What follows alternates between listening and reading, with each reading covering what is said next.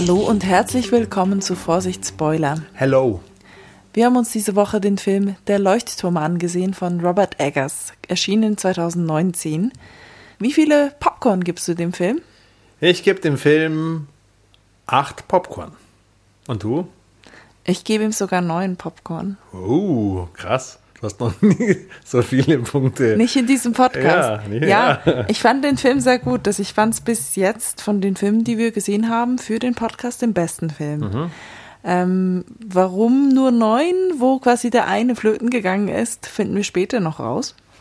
Und da möchte ich auch gleich, bevor wir zur Besprechung kommen, ähm, eine Empfehlung aussprechen für den Film. Also ich rate euch, wenn ihr den Film noch nicht gesehen habt, schaut euch den erstmal an, bevor ihr den Rest dieser Folge anhört.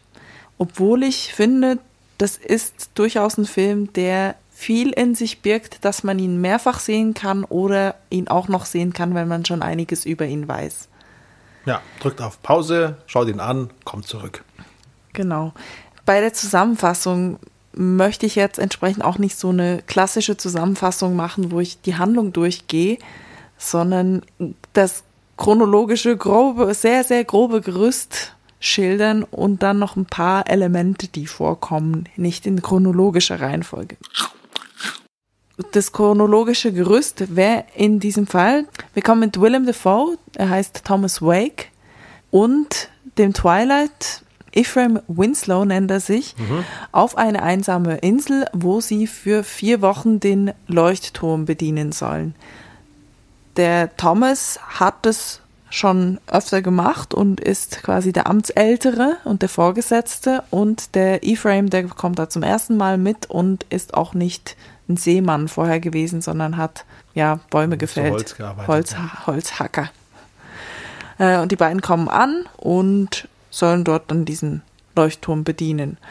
Ähm, nach vier Wochen werden sie allerdings nicht abgeholt wie geplant, sondern verpassen entweder das Schiff oder das Schiff kommt nicht. Das ist offen gelassen.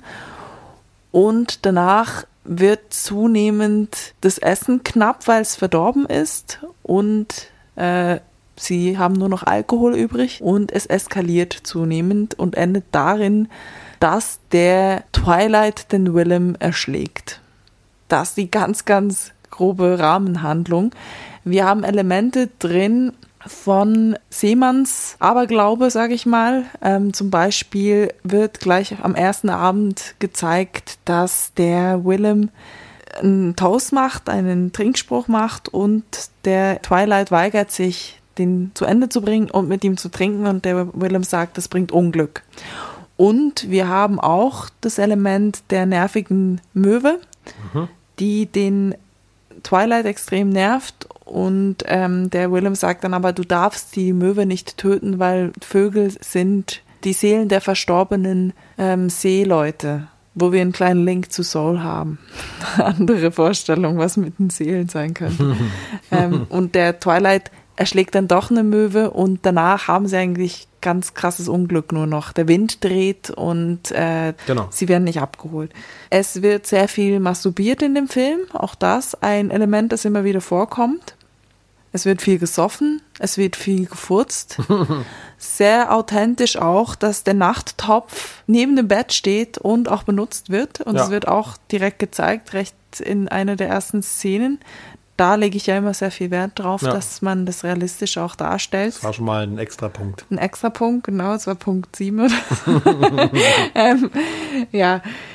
Die Aufteilung der beiden ist der alte Seemann, der auch wirklich zur See gefahren ist, ein Holzbein hat, der Willem, der hat die Aufgabe, das Licht zu verwalten und er kocht, wie sich herausstellt, ist auch sehr, sehr beleidigt, als seine Kochkünste dann nicht gewürdigt werden.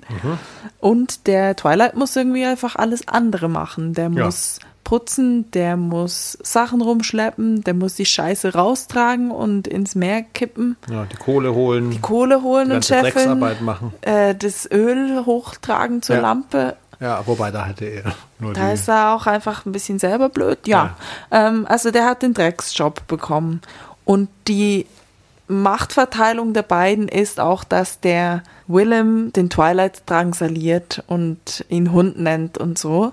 das dreht sich dann in dieser Endschlüsselszene, wo sie sich zum letzten Mal besaufen und einander dann an die Gurgel gehen, hm. dass da dann der Twilight über ihn hinauswächst quasi und ihn dann auch Hund nennt und ihn durch den Dreck kriechen lässt, ihn lebend begraben will.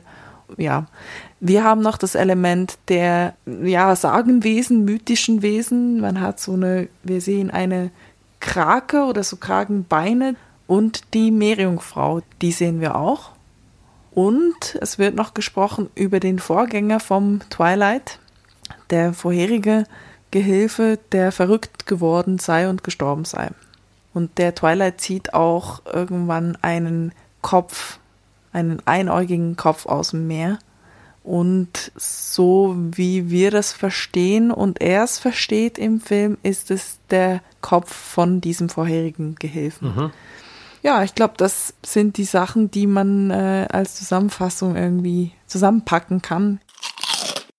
Wir hatten ja im Vorfeld ein bisschen Theorien aufgestellt und eigentlich auch recht viel schon vorhergesagt. Die wichtigsten Punkte hast du getroffen. Ja, und trotzdem ist er noch überraschend, der Film. Also ja. deshalb eben, ich finde es einen guten Film. Ähm, ich habe ja eine Theorie aufgestellt noch, dass der Twilight und der Willem die gleiche Person sein könnten. Und ich habe mir dann, nachdem wir den Film gesehen haben, überlegt, könnte das immer noch sein? Ich finde, es hat ein paar Sachen drin, die darauf hindeuten. Zum Beispiel stellt sich heraus, dass auch der Twilight gar nicht Ephraim heißt, sondern Thomas Howard. Mhm. Ähm, und der Willem heißt ja auch Thomas. Ja. Also sie heißen schon mal gleich. Dann ist diese Szene, wo der Twilight versucht abzuhauen mit dem Boot und der Willem kommt und zerschlägt das Boot mit der Axt und später sagt er aber zum Twilight, du hast das Boot ja zerhauen. Auch da wieder ist es vielleicht eine Person. Ja. Und wir haben noch diese Szene, wo der Twilight auf den Leuchtturm hochgeht und eine Person so am Boden sieht oder auf dem Balkon liegen ja, sieht oben. Da, ja, genau. Der dann irgendwie aufhelfen will oder so und dann ist er selbst. Und ja. dann steht hinter den zwei Twilights plötzlich der Willem so als griechischer Gott, ja, die, die beiden anscheinend. Der ursprüngliche Twilight ist dann plötzlich der Willem, der ein Gott ist. Ja, und auch, auch, da. So Wechsel der Figuren. Ja, auch da, finde ich, konnte ein Hint dafür sein, dass das eben gar nicht, dass da die, nicht, die Personen nicht so getrennt voneinander sind, ja. sondern die irgendwie die gleiche Figur auch sein könnten. Mhm. Ähm, Wo es für mich dann nicht mehr aufgeht, diese Theorie, ist, ähm, dass ja das voraussetzen würde, eben wie ich es dachte, dass der eine sich den anderen nur einbildet. Und ich komme irgendwie nicht so auf einen Schluss für mich, wer denn sich jetzt wen einbildet. Hm. Weil eigentlich ist der Twilight schon da und bildet sich ja eben in meinen Augen auch die, die Merion-Frau ein und so aber von der Theorie her, dass die gleiche Person sich als ältere oder jüngere Person einbildet, geht für mich dann irgendwie nur auf, dass der ältere Thomas sich als sein jüngeres Ich irgendwie dazu erfindet. Deshalb komme ich mal ab von dieser Theorie. Also wenn überhaupt sowas, dann neige ich dann eher nicht dazu zu sagen, er sieht sich selbst in seinem jüngeren Ich, sondern mehr so Fight Club-mäßig halt, dass er so ein alter Ego irgendwie entwickelt, der sich von ihm ablöst und den er dann nicht mehr mhm. erkennt als sein eigener alter Ego. Die Theorie, die ich jetzt habe, wie ich den Film verstanden habe, ist wirklich eigentlich mehr, dass die halt da zu zweit sind, tatsächlich auch, und dann ab dem Punkt spätestens, wo das Schiff sie nicht abholt und sie anfangen zu saufen, und auch eben das Essen knapp wird, der Alkohol die Hauptnahrungsquelle ist und dann auch das ausgeht und sie anfangen Petroleum zu saufen, hm. dass das der Grund ist, weshalb sich halt der äh, Twilight zunehmend Sachen halluziniert. Ja, so und, als Vergiftungserscheinung. Genau. Hm. Und äh, was mir auch aufgefallen ist, ich glaube, ich meine zu glauben, diese ganzen Halluzinationen, die Krake, die Meerjungfrau, und auch, dass er den Willem so als Seegott wahrnimmt bei der Prügelei. Diese Sachen passieren immer nur in so Zuständen von nicht ganz rationalem Bewusstsein. Also entweder holt er sich einen runter oder er prügelt sich mit dem Willem oder er ist halt sturzbetrunken. Ja, das sind alles Situationen, wo man nicht mehr ganz bei Sache ist. Das stimmt schon. Wo man halt nicht mehr so ganz zurechnungsfähig ja. ist. ja. Und ähm, ja, also für mich steht eigentlich klar, die Meerjungfrau vor allem, die gibt's nicht. Die ist da nicht auf der Klippe, sondern die bildet er sich ein. Was ist deine Theorie? Ich hatte nach dem Film eine ganz spontane Theorie. Und zwar ausgehend von einer entscheidenden Szene am Ende des Films, als der Twilight tot auf dem Felsen liegt und wo da die Möwen kommen und ihm die Innereien rauspicken. Äh, da habe ich mir nämlich gedacht, der liegt doch eigentlich unten auf dem Boden im Turm.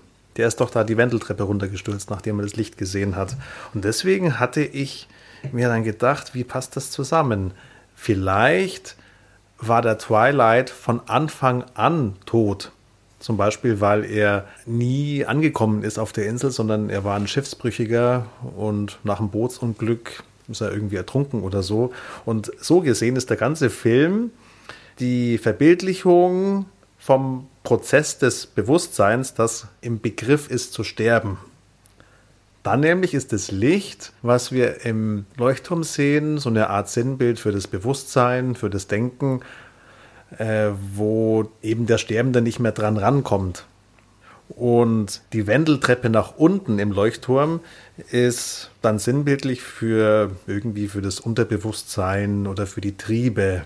Und auch die, gerade die Triebe, funktionieren auch nicht mehr so richtig für die für den Twilight, weil der zum Beispiel versucht, sich einen runterzuholen und es klappt nicht. Und ähm, so gesehen ist dann das ganze Setup, diese Felseninsel, ist dann quasi die Vorhölle oder so, wo er sich gerade befindet. Und jetzt ist noch die Frage, was ist mit diesem mythologischen Aspekt? Und da könnte man vielleicht sagen, dass so Eckpunkte im Leben, mit denen das Bewusstsein sich herumschlagen muss, sowas wie Schuld, Sexualität, Macht, oder wie soll man das sagen? Autorität ähm, vielleicht. Genau. Ja. Autorität, genau.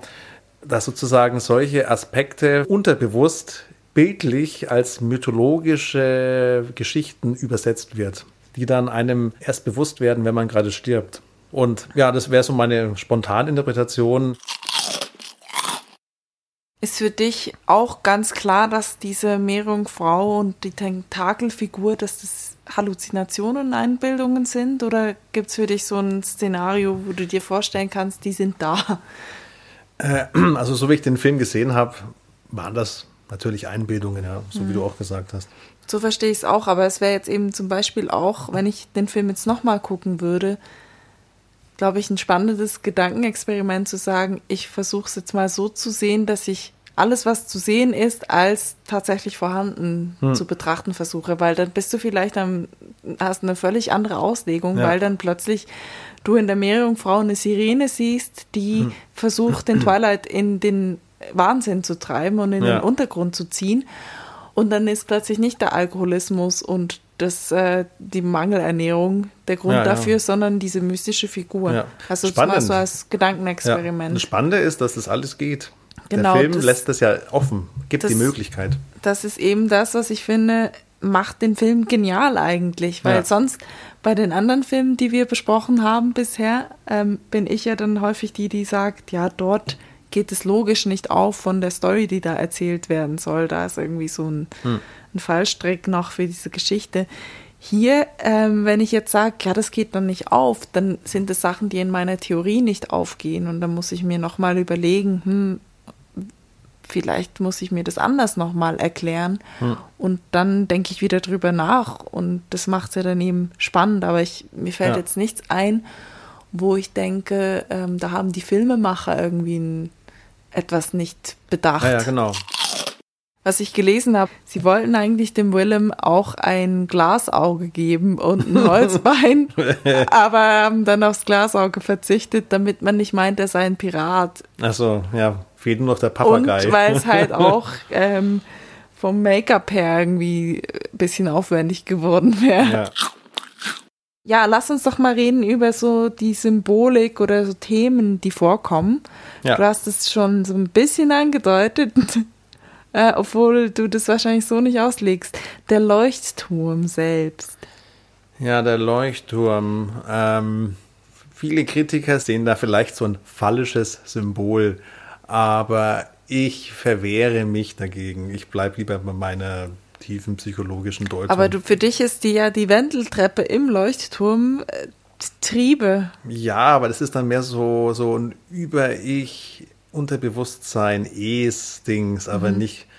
Besonders, weil wenn es ein Phallus-Symbol wäre, dann wäre das ja von unten bis oben, vom Trieb bis zum Bewusstsein, alles nur noch ähm, Sex. Das würde für mich nicht so zusammenpassen. Hm. Ich habe mir das Phallus-Symbol schon überlegt, bevor ich dann äh, gelesen habe, auch, dass es wirklich noch, noch weitaus mehr irgendwie da reingelesen wird. Ich habe darin gedacht, einfach beim Filmplakat. Weil du hast da die beiden äh, Herren und im Hintergrund in der Mitte ist dieser Turm und drüber die Möwen. Hm. Und ich lege es jetzt weniger aus, wenn ich sage, es ist fallisch, ähm, weniger, dass das irgendwie homoerotisch ist, was sich zwischen den beiden abspielt. Ähm, oder auch grundsätzlich sexuell nicht unbedingt, sondern dass es einfach so ein Schwanzmessen ist zwischen diesen beiden Typen. Also es hat schon so ein Machismus, der da mitschwingt in dieser Geschichte. Also ja, eben. Einerseits, wenn man was Fallisches drin sehen will, was ich jetzt nicht zum Hauptelement machen würde, aber ich finde, das macht schon auch Sinn. Also ich kann auch verstehen, warum da, also die Sachen, die ich jetzt gelesen habe, wo noch weitaus mehr rein interpretiert wird, kann ich so weit nachvollziehen, dass ich es jetzt nicht komplett absurd finde. Ich habe es jetzt nicht unbedingt gesehen. Das Einzige war jetzt, dass der Willem mal fast noch den Twilight küsst, wo sie halt besoffen tanzen und irgendwann sich in den Armen liegen. Aber sonst, jetzt, ich habe Sachen gelesen wie, er holt sich einen runter im Schuppen, dann sieht mhm. er erst diese äh, Meerjungfrau und dann auch das quasi das Geschlechtsteil dieser Meerjungfrau und dann ist er so geschockt von dem, weil es ja nicht das ist, was er will, mhm. sondern das, was er will, sieht man gleich danach. Und das, was man sieht danach, ist ja dieser blonde Mann von hinten. Das finde ich dann schon sehr, also eben, ich kann es nachvollziehen, ist eine interessante äh, Überlegung, aber ich habe da jetzt nicht dran gedacht. Ich ja, man kann auch genauso gut da reinlesen, dass er, er versucht, sich da in so eine sexuelle Ekstase zu bringen und dann kommt ihm dann seine Erinnerung dazwischen an diese Schuldgeschichte mit diesem Albino, äh, mit dem Blonden, meine ich. Ja, ich habe es auch so verstanden, ja. dass er halt, dass sie eine schlechte Gewissen einholt. Ja. Ich habe auch gelesen, dass die Filmemacher sich da auch unter anderem inspirieren lassen haben von Melville, äh, Autor von Moby Dick. Mhm. Hast du das gelesen? Nö, nö. Ähm, ich habe mir jetzt aber vorhin nochmal die Playmobil-Zusammenfassung auf YouTube angeguckt. Ja. Ähm, kann ich verlinken. Playmobil erklärt alles. genau, weil so rein grob weiß man ja, dann doch, worum es geht bei Moby Dick, weil es auch irgendwie sprichwörtlich in den englischen Sprachgebrauch zumindest übergegangen ist, dass man irgendwie den weißen Wal jagt.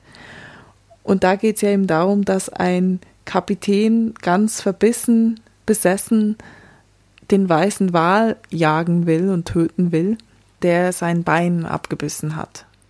Und es da dann im Grunde geht um einen, der so verbissen hinter diesem einen Ding im Leben her ist, dass er alles andere dafür aufgibt und vergisst und am Ende daran zugrunde geht. Und ich finde, da sind schon auch Elemente drin, logischerweise die ganze Seemanns-Thematik, aber auch dieses Verbissene, dem jetzt in dem Fall wäre der weiße Wal, würde ich sagen, das Licht. Insbesondere beim Twilight, weil er eben noch nicht dran ist und er letztendlich über Leichen geht, um da ranzukommen. Und vielleicht wäre das sein Spark hm, ja. bei Soul. Ja, das ist. Wo er dann in die Zone kommt und dann dort auch gleich bleibt, weil er nicht wieder rauskommt. Ja, da wird er dann so ein graues Monster. Ja. Und so bringt man Soul zusammen mit einem Horrorfilm. Ja. Ein anderes Element, das da auch wieder mit dem Licht reinkommt, Figuren aus der griechischen Mythologie. Ähm, da haben wir einerseits Proteus, der ist so ein Seegott, Ja. ein Meeresgott. Ja, nicht der höchste. Der höchste ist äh, Poseidon und der Proteus ist irgendwie untergeordnet, habe ich gelesen, aber immer noch ein Gott.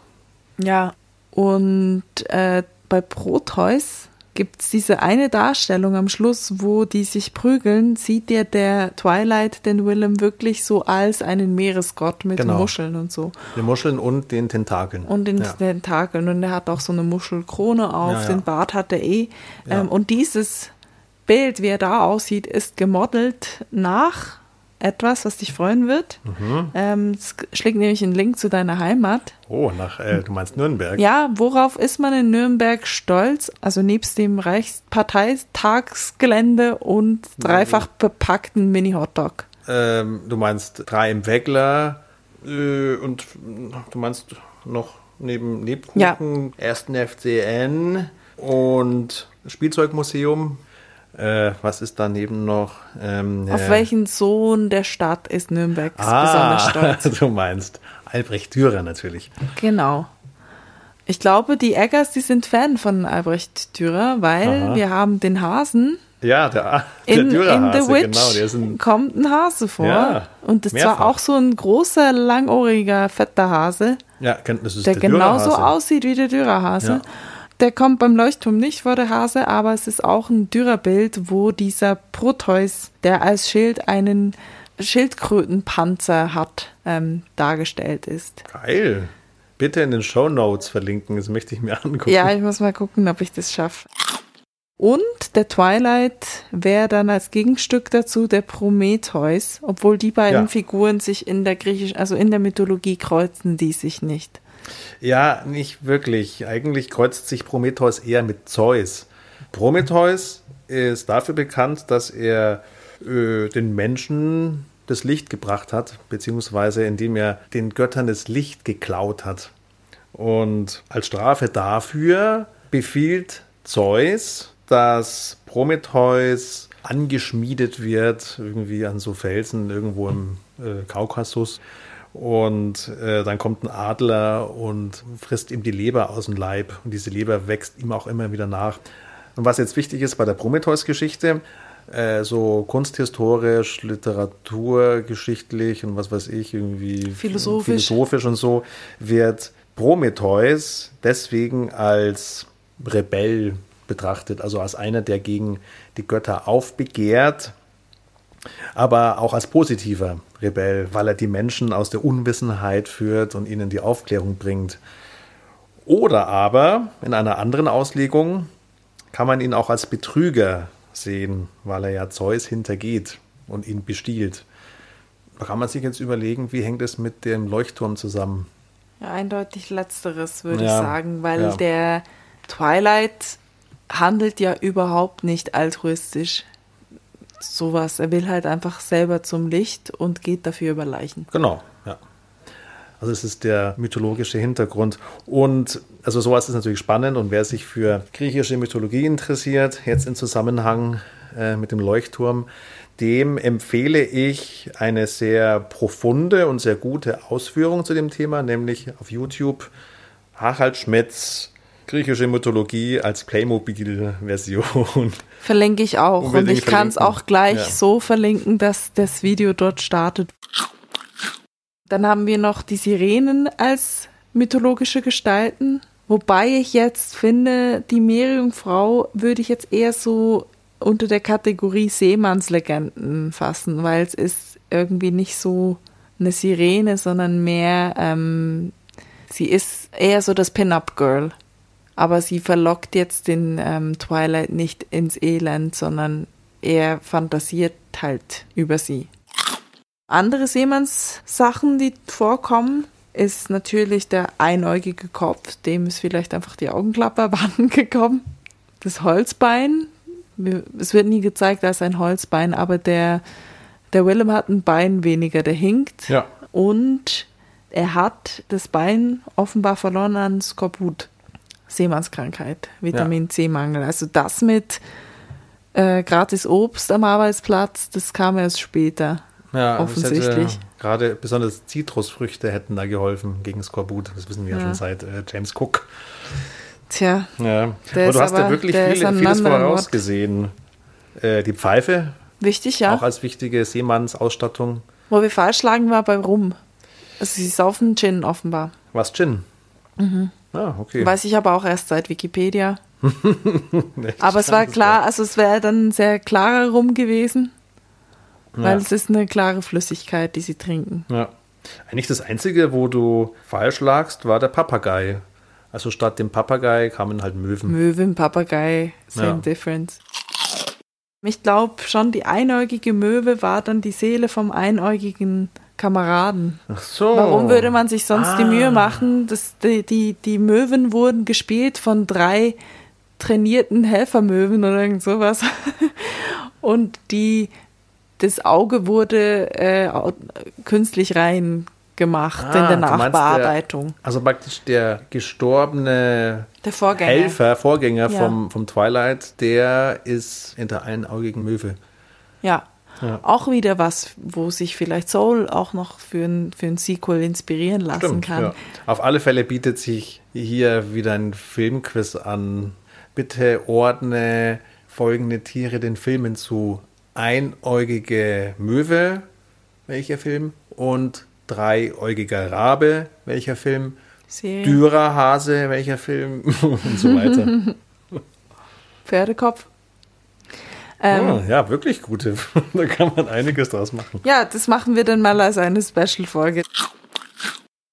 Ja, lass uns noch über die Machart des Films Mhm, ja. reden. Das Guter hattest Punkt. du ja ein bisschen vorbereitet, schon in der Vorbesprechung. Wir haben einerseits dieses Instagram-Format, Ja, quasi rechteckig. nicht ganz, aber fast. Ja. Äh, Also ganz alt. genau gesehen ist es 1,19 zu 1. Das ist übrigens so ein, ähm, so ein historisches Filmformat, was in den 20er, 30er Jahren verwendet wurde, so im Übergang vom Stummfilm zum Tonfilm. Äh, da hat man das so gemacht, weil, wie war das nochmal? Man brauchte da am Rand Platz, um Für da die die, Tonspur, Tonspur, ja. genau. Und was ich spannend fand bei diesem Bildformat ist, dass dadurch diese klaustrophobische Enge wirklich gut dargestellt wurde. Und es ist ein schöner Effekt, finde ich. Ich finde es eigentlich interessant, dass dieses Format gewählt wurde, um es alt aussehen zu lassen. Wenn du dir jetzt überlegst, in 50 Jahren will jemand einen Film drehen, der in der heutigen Zeit spielt und denkt sich, ich mache einen auf Retro und macht es in einem Format, wie damals das häufigste Format war, dann müsste das ja eigentlich eben auch wieder so eng sein im quadratischen Instagram-Format oder dann gleich so im Handy-Hochformat. Ja. Von dem her ist es eigentlich dann schon wieder ein sehr moderner Film vom Format her. Sehr gut Instagrammable. Was nicht so zu Instagram passt, obwohl hm, je nach Filter ähm, schwarz-weiß. Und es hat halt diesen Effekt, dass es alt aussieht, wie ein alter Ja. Film. Diese Ästhetik zumindest Ja. hat. Das sollen ja auch irgendwie so Inspirationen unter anderem gewesen sein, Hm. ähm, so alte Filme. Ja, so ein Film aus dem Expressionismus, wo so ganz bewusst mit Licht und Schatten gearbeitet wurde und mit Symbolen. Ich denke jetzt an die Wendeltreppe. Da gab es auch diese, oder ich weiß nicht, so ein, zwei Einstellungen, wo das Erstaunen oder das Erschrecken mit so einem weit aufgerissenen Auge gezeigt wurde. Das sah sehr nach 20er-Jahre-Film aus. So Nosferatu. Ja, ja, Ja, da Ja. können wir auch mal gucken. ja. Ähm, ja, was, wo, wo für mich Schwarz-Weiß tatsächlich was vertrübt hat, im wahrsten Sinne des Wortes, war bei dieser nicht ganz irrelevanten Szene, wo der Twilight in einem Tank, der außen im Haus ist, eine tote Möwe findet. Ja, Wir beide dachten, dachten, das ist das ist das Abwasser Ja. dort, weil wir haben einfach was Flüssiges, das schäumt, gesehen, das Hm. dunkel ist und wir dachten, da, da kommt also die Scheiße hin. Ja. Das war nämlich noch bevor wir den Twilight gesehen haben, wie er die Nachttöpfe einfach ins Meer kippt. ja, ja. Ähm, und entsprechend weil ich glaube, er rührt dann diese Möwe auch einfach rein dort. Er holt sie nicht raus, sondern Ja. er schlägt dann noch die andere. Und du, wir haben auch noch gesagt, boah, es muss stinken und er zieht sich da ein Tuch über die Nase Ja. und so. Und dann so irgendwie zur. Mund-Nasenschutz. Wir dachten, dass es dann gegen den Gestank ist, als er da Mhm. so, so Pulver reinschüttet. Ja, ich dachte, da, er macht da irgendwie, keine Ahnung, Sand oder so rein, Hm. dass, äh, dass das halt nicht explodiert. dass er da vielleicht rühren muss, damit die Gase raus können oder so. Nicht, dass ich jetzt da so viel, aber das war meine Logik. Ja. Ich habe da jetzt nicht so war viel wahrscheinlich irgendwie mitgedacht. so Kalkpulver zur Desinfektion. Dann- Vom Wasser. Jedenfalls wäre es ja. das Frischwasser. Und da lag eine tote Möwe drin Hm. und deshalb trinkt er danach nämlich kein Wasser mehr groß, sondern geht dann über auch zum Saufen. Was hier eben so rein vom Plot her noch ganz wichtig ist, dass er Hm. anfängt zu saufen. Ja. Es könnte sogar sein, dass durch dieses vergiftete Wasser er vielleicht auch irgendwie sich was eingefangen hat und dann deswegen zum Halluzinieren anfängt. Vielleicht. Weil er trinkt ja auch Wasser. Ja. Boah, das muss echt. Aber ich glaube, die Möwe, weiß nicht, ob die Möwe dann schon von Anfang an drin war. Ja, Ja, aber das auf jeden Fall etwas, wo wir es einfach weiß, schwarz-weiß war Ja. und weil wir Cistern irgendwie nicht als äh, Wassertank äh, verstanden haben, sondern ja, ja wenn es in Farbe gewesen wäre, dann hätten wir eher gesehen, dass es wirklich Wasser. Wer sah weiß. nicht so lecker aus, auch in schwarz-weiß. Eine andere Sache, ganz wichtig zur Machart, war die Sprache. Oh ja, hm. Wir haben den Anfang, weil ich ja eben eigentlich immer darauf bestehe, dass wir in Original uns die Sachen angucken, haben wir angefangen auf Englisch, dann recht bald Untertitel auf Englisch dazu genommen. ja. Da habe ich es dann eigentlich gut genug verstanden, aber du noch nicht, dass wir dann auf Deutsch umgeschwankt sind. Ja, dank Family Guy dachte ich, kann ich ganz gut Englisch. Aber jetzt bei dem Seemannsenglisch da. Ja, also ich fand es sehr schön und auch sehr, ja, hat man halt einfach nochmal diese Art von Robert Eggers irgendwie mitgekriegt, wie er versucht, authentisch zu sein. Ähm, die beiden Charaktere haben nämlich auch unterschiedliche altertümliche Dialekte dann auch noch, je nachdem, was halt ihre Backstory ist. Also der Willem ist Seemann gewesen und der Twilight kommt halt eben eher aus dem Norden, unter anderem Kanada, wo er Holzfäller war. Und die reden dann auch anders. Und es ist sehr poetisch. Und natürlich anstrengend und ich habe auch nicht alles verstanden. Ja, aber ich konnte, ich konnte der, der Handlung folgen und mit Untertiteln schon auch. Ähm, mein Punkt Abzug, den ich versprochen hatte am Anfang, dass ich das noch erkläre, weshalb es nicht zehn Punkte sind, ähm, ist eigentlich dann der deutschen Version geschuldet oder grundsätzlich der Sprache geschuldet, während eben die Sprache, wie sie auf Englisch ist, eher einen Pluspunkt verdient äh, muss ich sagen, war es dann schon schade zu sehen, dass sich die deutsche Übersetzung überhaupt nicht die Mühe gegeben hat, irgendwie auch das in einer ähnlichen Poesie zu übersetzen. Ich glaube, das geht gar nicht. Nicht Aber weil, möglich. äh, eben, wir sind mit meiner Theatergruppe im Moment machen wir ein Shakespeare-Stück, natürlich auf Hm. Deutsch, weil wir spielen es in Deutschland. Aber das ist in einer deutschen Übersetzung, die selbst auch ein Versmaß einhält. Hm. Und es ist zum Teil schon ein bisschen holprig, weil dann halt der Fürst äh, vorkommt statt der König oder so, weil es einsilbig ist und es einsilbig sein muss und dann geht es nicht so auf, aber ähm, man hat sich die Mühe gemacht. Jetzt die deutsche Version hier war einfach, ja, man hat es gut verstanden, sinngemäß, aber nicht überhaupt nicht mehr historisch. Und auf Englisch ist es halt schon eher anspruchsvoll und Untertitel helfen, was dann ablenkt vom Bild. Hm. Ähm, Ja. Und das ist dann da auch wieder schade. Ja, also mir ging es genauso. Ich bin so ein bisschen an der Sprache gescheitert und deswegen konnte ich mich nicht ganz so einfühlen in den Film. Da ging es mir bei, da ging es mir bei The Witch anders. Da konnte ich gut folgen und da habe ich mitgelitten. Auf Englisch? Auch auf Englisch, ja. Und auch von der ganzen Geschichte her, muss ich zugeben. Also The Witch bekam bei mir volle Punktzahl, zehn Punkte. Ich möchte gerne einen Vorschlag machen für die ganzen Synchronstudios, weil eben, man könnte ja auch verschiedene Versionen machen von der gleichen Sprache. Man könnte ja auch, statt dass man die altbackene Version mit Untertiteln guckt auf Englisch oder dann halt auf neu modernem Deutsch. Man könnte ja vielleicht als Zwischenschritt modernes Englisch einfach auch noch als Tonspur machen. ja. Family Guy Englisch. Ja. Leuchtturm in Family Ja. Guy Englisch. Alle Charaktere sind ja nur zwei gesprochen von Seth MacFarlane. Ich fand's genial, diese Theatralität, insbesondere bei den Flüchen auch, die der Willem ausspricht.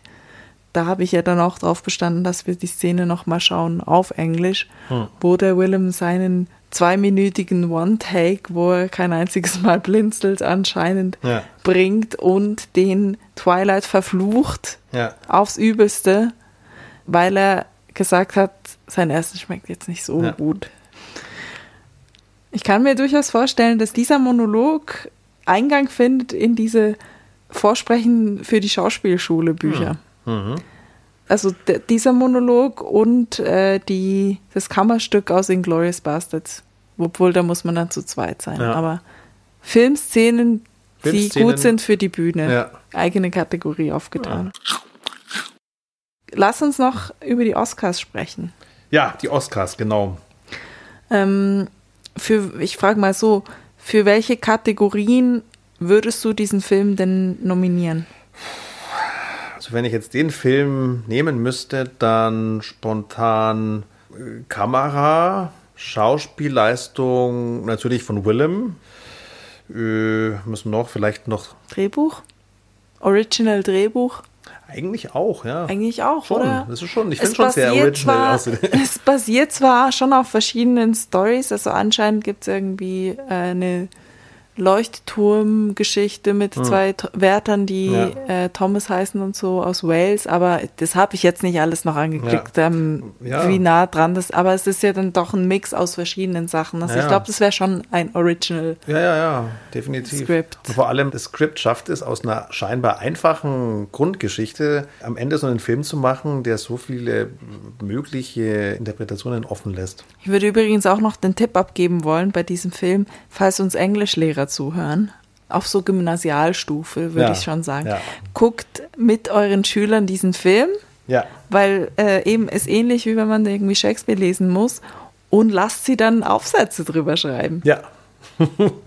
Und in so einem fächerübergreifenden Unterrichtsprojekt gemeinsam mit dem Fach Deutsch sind auch die Deutschlehrer angesprochen, die dann nämlich in dem Zusammenhang die Schüler dazu bringen können, das berühmte Gedicht von Goethe Prometheus auswendig zu lernen und vorzutragen. Und zwar in der Art und Weise, wie Willem es machen würde.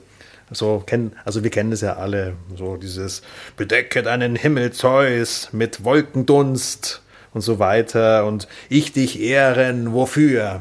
Ich will doch die junge Generation Ja. zur Kunst hinführen. Gut, wir geben unterschiedliche Tipps. Mein Tipp ist, lest Moby Dick und guckt dann diesen Film und dann lasst die Schüler einen Aufsatz schreiben zu den Parallelen.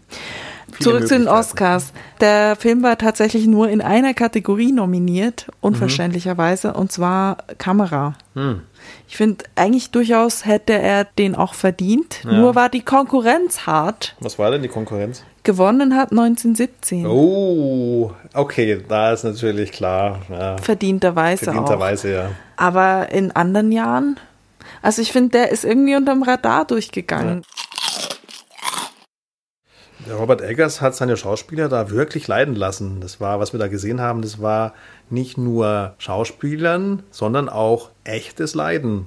Dieses ganze Schleppen und der ganze Dreck und Kotzen und Wichsen und äh, ja gut, beim Wichsen und Furzen weiß ich nicht, ob das wirklich echt war. Fürze waren reingeschnitten.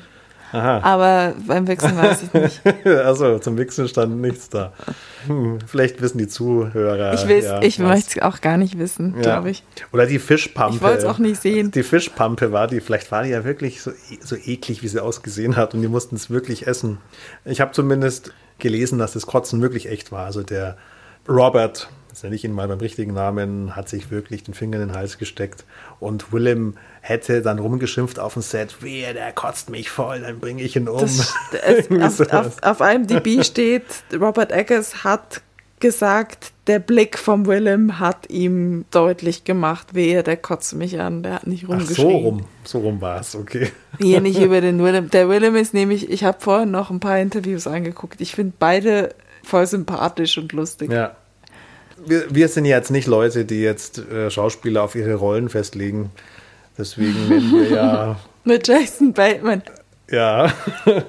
Deswegen nennen wir ja den Robert Pattinson immer noch Twilight. Ja.